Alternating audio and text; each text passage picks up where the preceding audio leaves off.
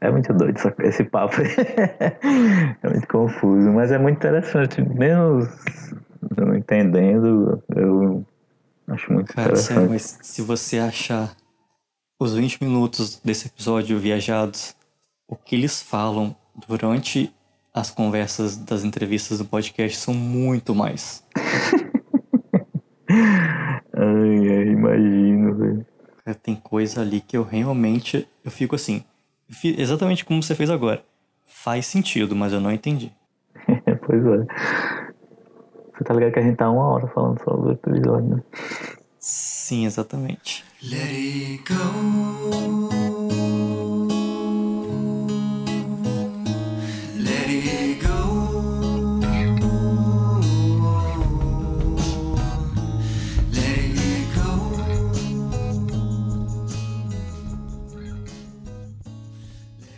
Taste of the King, primeiro episódio de The Midnight Gospel.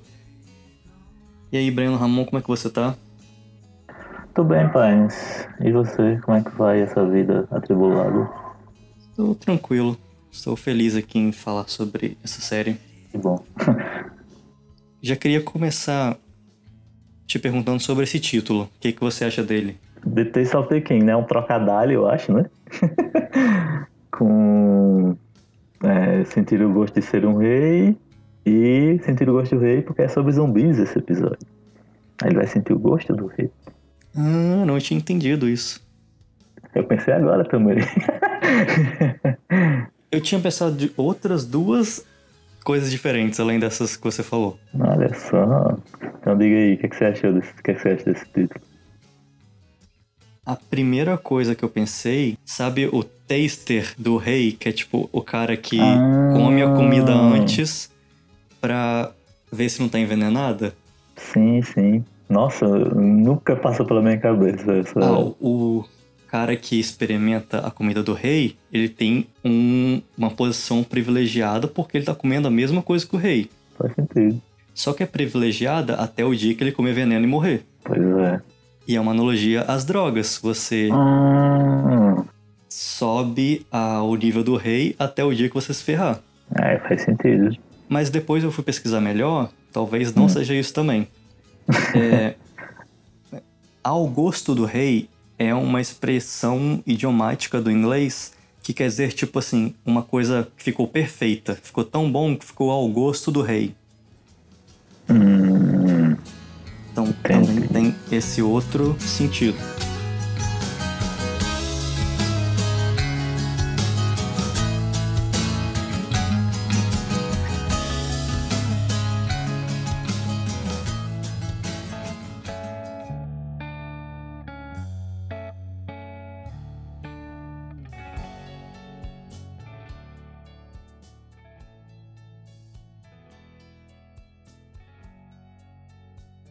Dar aqui primeiro uma, uma sinopse, né? Uma, a sinopse é na Netflix, é. O simulador leva Clancy a um planeta tomado por zumbis, onde ele conhece o presidente e eles conversam sobre drogas e meditação. E aí tem com Dr. Drew Pinsky. Aí entrando no episódio, né? A gente tem lá dentro do episódio, à primeira vista, né? É um mundo muito colorido, muito fantástico, né? Parece ser um universo onde a física não funciona porque tem caminhos entrelaçados lá em cima, o teto não, é, tem terra também, e aí você fica meio confuso e pensa. E à primeira vista, você vê esse mundo colorido, é bonitinho, né? E tal. É, você pensa, essa animação é uma animação infantil. É, antes dele sair do trailer dele, ele tá ouvindo a rádio sim, sim. e eles citam alguma coisa sobre é, os fazendeiros da simulação. Hum. É só uma citação super por cima, mas que isso depois vira algo relevante. Faz muito sentido. Eu nem tenho prestado atenção nisso. Mas continua. Aí sim, aí ele fala computador, aí começa, aí começa a introduzir mais nesse mundo que o Clancy aparentemente já está instalado, né? Aí ele tem a máquina lá que tem um, como se fosse uma inteligência artificial, que é o computador, consegue criar mundos e através de um, como se fosse um, uma máquina de, de realidade virtual que, que colocando a cabeça, né, como se fosse um, um capacete, só que Tem um outro formato. É, a forma dessa máquina, desse capacete, enfim. Aí ela tem o formato de uma vagina, né? Uhum. E clara, claramente, acho que ninguém consegue pensar em outra coisa quando vê aquela imagem da máquina. Todo mundo que vê o trailer entende isso. E dá uma alusão a trazer a vida, levar a vida, algum, algo do gênero. Acho que essa interpretação faz ainda mais sentido depois que mostra que quando ele entra na simulação, ele é jogado em direção ao mundo por um raio que parece um seio. Hum, verdade, verdade. Aí eu gosto muito do, do, dos comentários do computador. E ele é sempre muito respeitável. Obrigado, mestre, por me ligar. Aí ele fala que. Aí ele vai lá escolher uma das, um dos planetas, né? E no caso desse primeiro episódio é a Terra. Mas engraçado que todos se chamam Terra. É Terra e o número alguma coisa. Ah, é porque esse parece com a Terra, o resto não parece nada é. com a Terra. Sim, aí ele tá lá escolhendo uma Terra, no caso, para poder ir. Aí o, aí o computador fala que ele, a primeira Terra que ele escolhe lá, ela tá, tá todo mundo morto, né? Ela tá toda destruída por um pequeno erro operacional. um erro operacional facilmente evitável. É exatamente esse termo que ele usa. E eu acho muito engraçado esse termo, principalmente no que a gente está vivendo hoje, eu acho, né? Com a realidade que a gente está inserido hoje de pandemia e quarentena. Uhum. Eu acho que talvez até essa série, é, em outro momento, não sei se teria o mesmo impacto, no caso para mim, é, como teve dessa vez.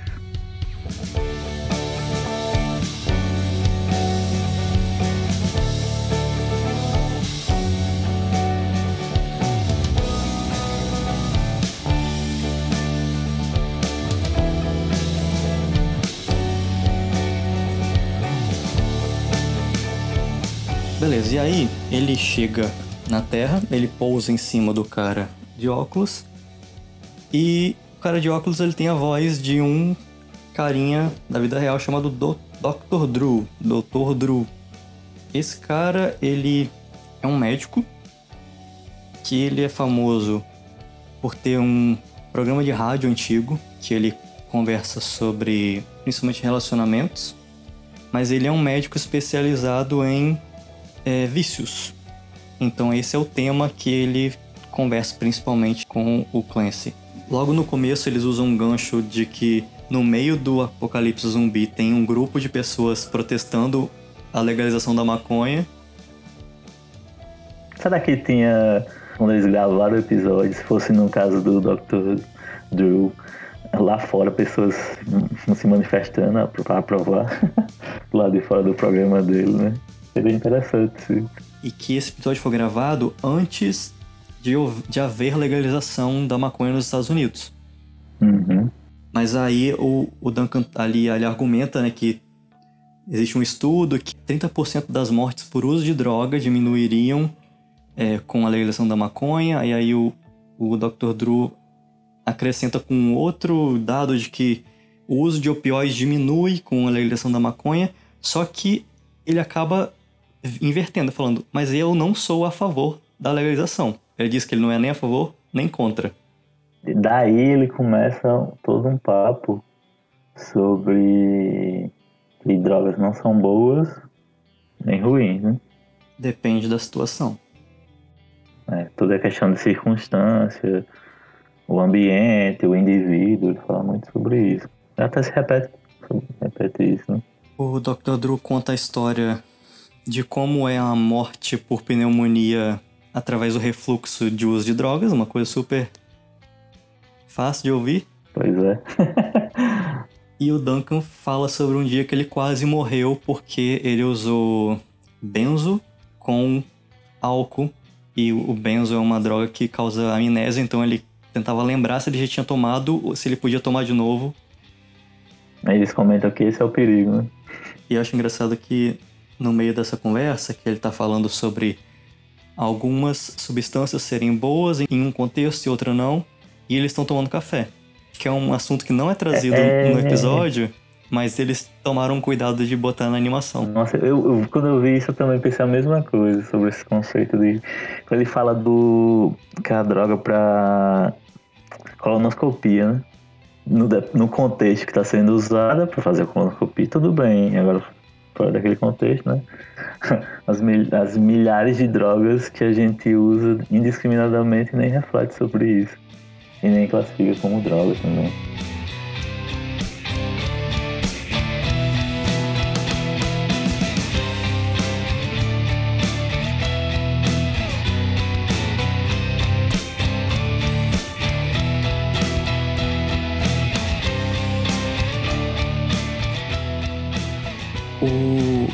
Dois têm visões muito diferentes. O Dr. Drew até comenta um pouquinho depois dessa cena que ele gosta muito de conversar com o Duncan porque ele dá uma ótica diferente sobre o mundo. Uhum. E o Duncan, ele é alguém que usa com uma certa frequência, não é exatamente um, um viciado, pode-se dizer, mas ele usa com uma certa frequência porque ele vê o uso de alucinógenos como algo espiritual. Uhum. Mas ele aproveita das conversas com o Duncan para entender como é, as drogas têm um efeito nas pessoas, apesar de ele ser contra as pessoas usarem. Mas é muito interessante que você vê que ele não é, tipo assim, um cara liberário, né? Um cara de drogas recreativas, esse tipo de coisa, assim, também, né? Porque no episódio ele não, não deixa transparecer tanto isso em alguns momentos. Eu acho que essa visão de fora é até interessante. É, e ele é um médico. Então ele é muito assim, ciência, ciência, ciência. Inclusive ele, ele comenta nesses podcasts sobre ele ser a favor dos médicos terem acesso a qualquer droga. Para ele é um absurdo o governo proibir moléculas, como ele coloca.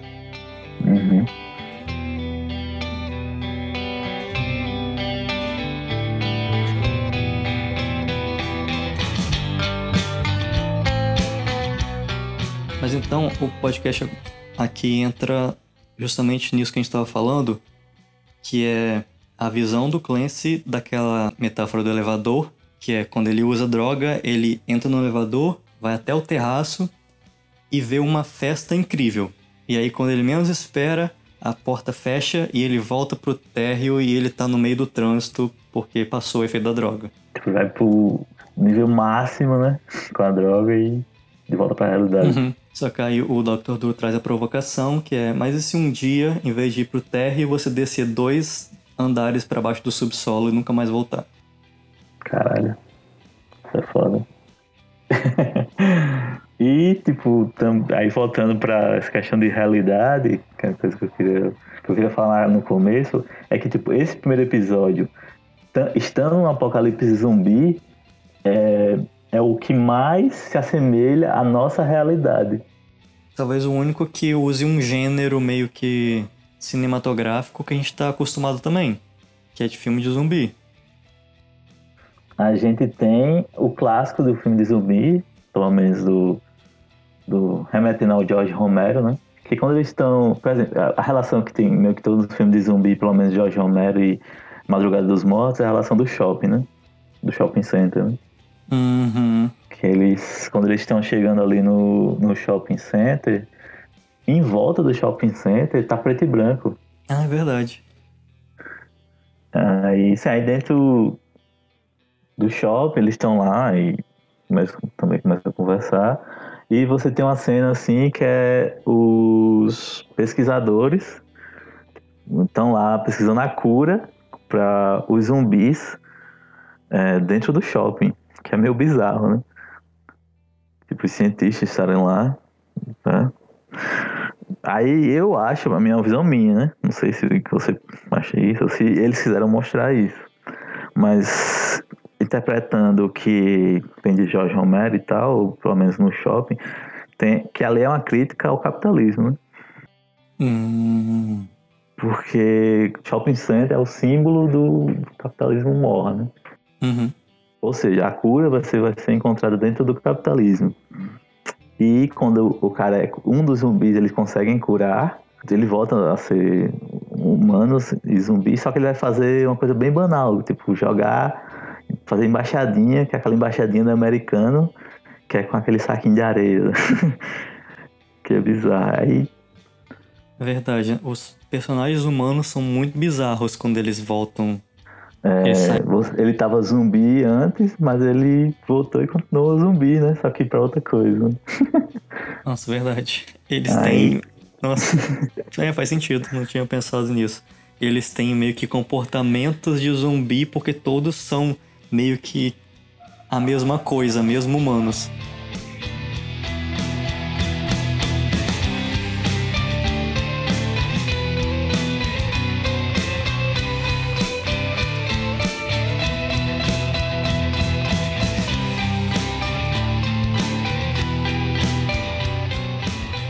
Quando eles entram no shopping, muda um pouco o foco do, do episódio, que antes eles estavam falando muito sobre drogas, e eles começam a falar sobre meditação.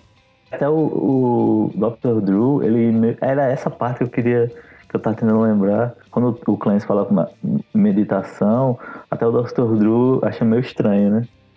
Mas ele ouve o, o Clancy no, na experiência dele. Porque ele pergunta pro Clancy, tipo, mas como que você controla seu corpo num estado tão frágil que é quando você está usando alucinógenos? E aí ele fala que ele com complementa o uso de drogas com o mindfulness. Hum. Mas enfim, aí eles começam. Aí essa parte aqui é que eu tive bastante dificuldade de, de acompanhar, porque o Duncan entra full filosofia budista aqui. Isso.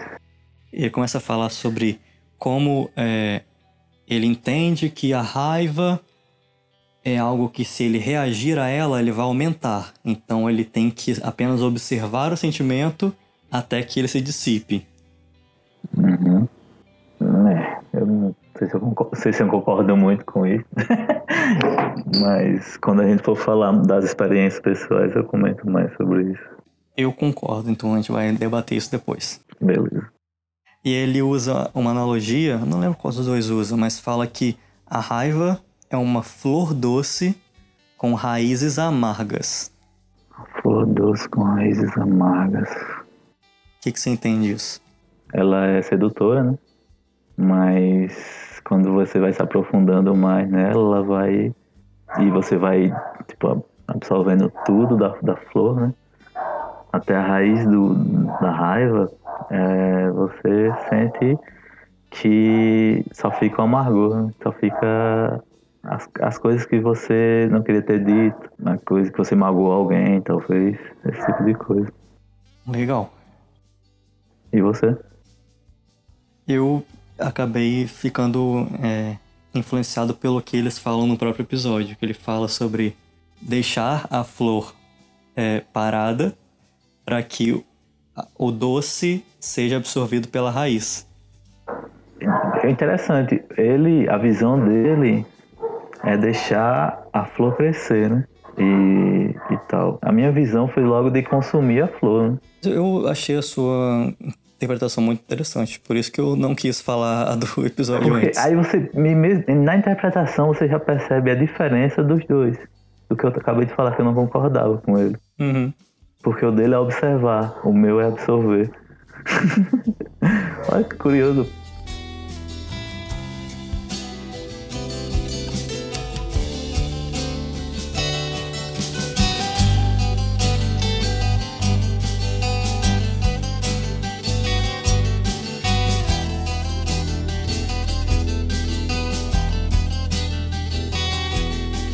Depois disso, o Dr. Drew ele entra numa uma dúvida sobre como que o Duncan experiencia o mindfulness. E o, o Dr. Drew ele pergunta, mas você experiencia essas mudanças através de insights, do tipo, você começa a trazer pensamentos de experiências anteriores, ou através de sentimentos, você sente uma mudança dentro de você.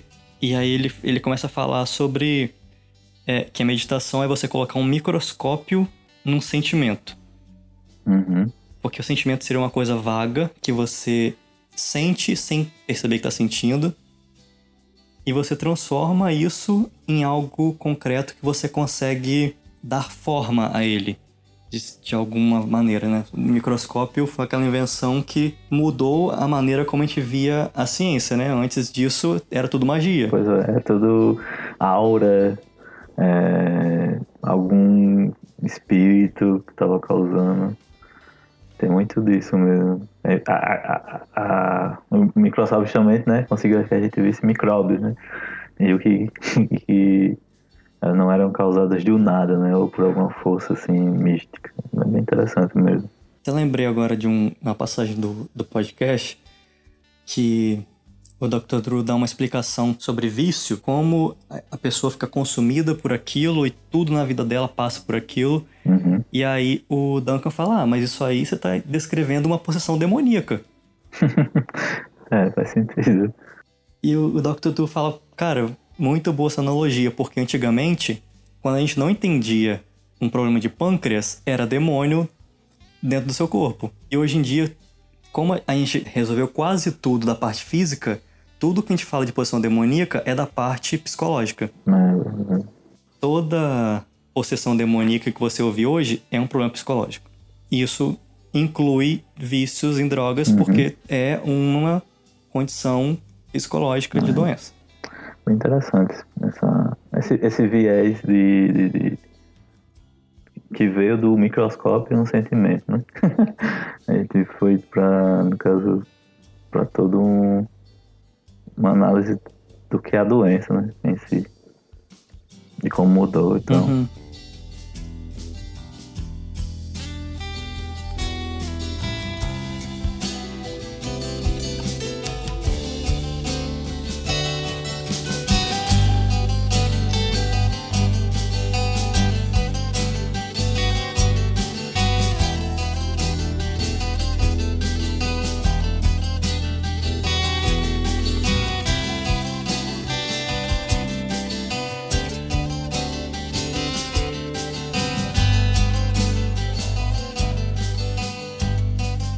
Último tópico que eles começam a entrar depois disso é em relação a como a meditação ou o estado de consciência ele depende do outro. O Dr. Drew ele repete muito nos podcasts, nas entrevistas dele com Clancy, que ele só entende a consciência através de uma experiência social. Ele fala que uma criança que foi criada por lobos nunca vai desenvolver uma consciência. Uhum. E aí o, o Duncan traz a questão do budismo, que tem algo parecido, que é a comunidade. Uhum. Todos juntos se ajudam a alcançar uma visão mais iluminada ou algo assim. Essa ideia de conexão também. Ah, que tipo, se você pensar. Uh, eu, li, eu li um livro que chama Vendo Vozes, que fala sobre é, língua de sinais, né? o mundo dos surdos e tal, e a importância do, do, do conversar, conexão com, com, com, seu, com seu redor para desenvolver a parte de, de aprendizado. Com o aprendizado vem todo o, o pensamento complexo, né, de, de abstração e tal, e até o aprender, né? Por exemplo, crianças que ficam isoladas, ela tem mais dificuldade na escola do que crianças que são que têm o apoio dos pais ou que conversam, né? Que tem aquela, aquele diálogo, né? Com, com uhum. alguém, ou com os pais e tal. Se você vê que isso não é à toa, né? Tem, tipo, é, psicologicamente tem questões sobre isso. Então, educação, pedagogia, fala muito sobre isso também. E aí, ele termina falando de uma analogia que é: se o universo fosse um golfinho, nossos corpos seriam redes de pesca. Eu não entendi muito bem nessa frase. No, no desenho que eu vi. Né? Eu fiquei meio boiando. É, isso, depois com os outros episódios, ele dá alguns exemplos um pouco mais fáceis de absorver o que ele falou aqui. Mas eu gostei muito de uma analogia também que ele faz em uma das entrevistas com o Dr. Drew, os nossos corpos são bolas de carne que nos prendem ao conceito de tempo. Isso é uma coisa que até o Dr. Drew traz muito. Ele diz que o universo simplesmente existe. Uhum. O universo não existe tempo, não existe as limitações que nós percebemos. E por nós termos um corpo biológico que nasce, cresce e morre, nós estamos presos ao conceito de tempo. Uhum. Nós somos uma limitação comparada ao universo. Faz sentido. É bem, bem, bem pensado. Quando a gente vê isso, a gente vê que nós somos uma limitação do universo, mas nós somos parte dele. Nós não somos um corpo separado do universo. É. Então não existe individualidade nessa interpretação. Uhum. todo mundo é parte, uma parte limitada do universo. A gente tá preso, né? Nessa rede, né? Sim, não, Não. pera- pera- Não, a peraí. gente é a rede prendendo o universo. Mas a gente né, tá no corpo do golfinho e a rede Não. é eu. O universo é o golfinho. Ah, eu entendi o contrário. É muito doido esse papo. aí. É muito confuso, mas é muito interessante. Mesmo eu não entendendo, eu acho muito interessante.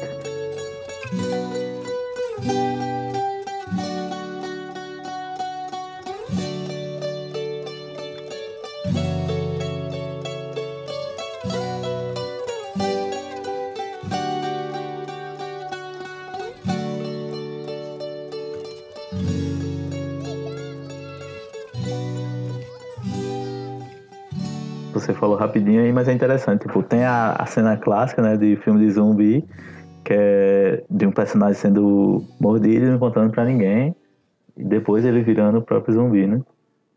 E matando todo mundo. E aí eles revelam, né, que na verdade os zumbis são a forma liberta. Isso, mas eu queria só falar um negócio antes disso, Uhum. que é, é tipo, ele, o, o Duncan começa a entrar em toda essa vibe, né, de, de meditação e começa a falar muito, né. Eu achei interessante que ele começa a falar sobre fenomenologia, que é esse conceito de é, a importância do fenômeno da consciência e que voltada para si mesmo, né.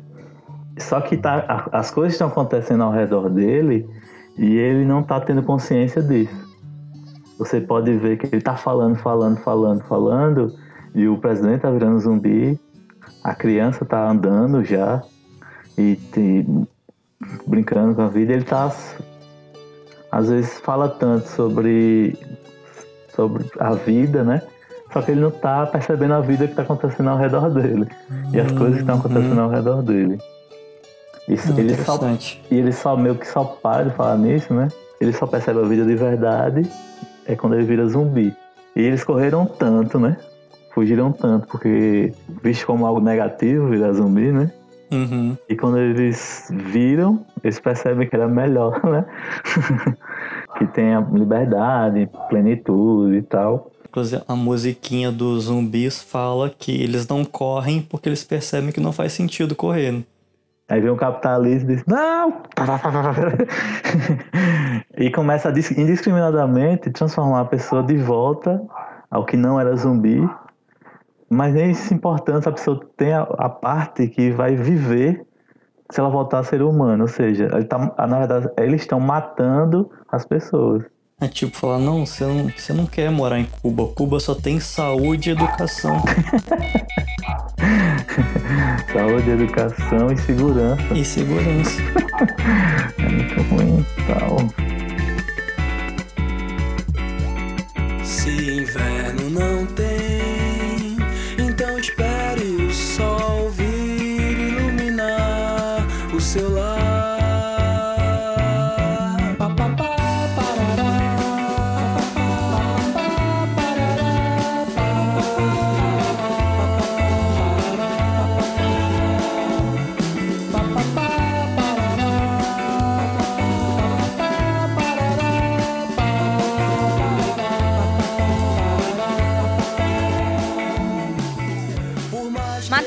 The Midnight Gospel é apresentado por Breno Ramon e Gabriel Pinheiro. Produzido e editado por Gabriel Pinheiro. Músicas da trilha sonora distribuídas por Creative Commons. Música instrumental por Andy G. Cohen. Música dos créditos por Mombojó. Voltamos na semana que vem com uma continuação dessa conversa, mas dessa vez por uma perspectiva mais pessoal. Até lá, siga as nossas redes sociais no Instagram e no Twitter como Matutando Pod. E deixe seus comentários que podem ser lidos também na semana que vem. Procure no Spotify onde quer que você ouve podcast por Matutando The Midnight Gospel.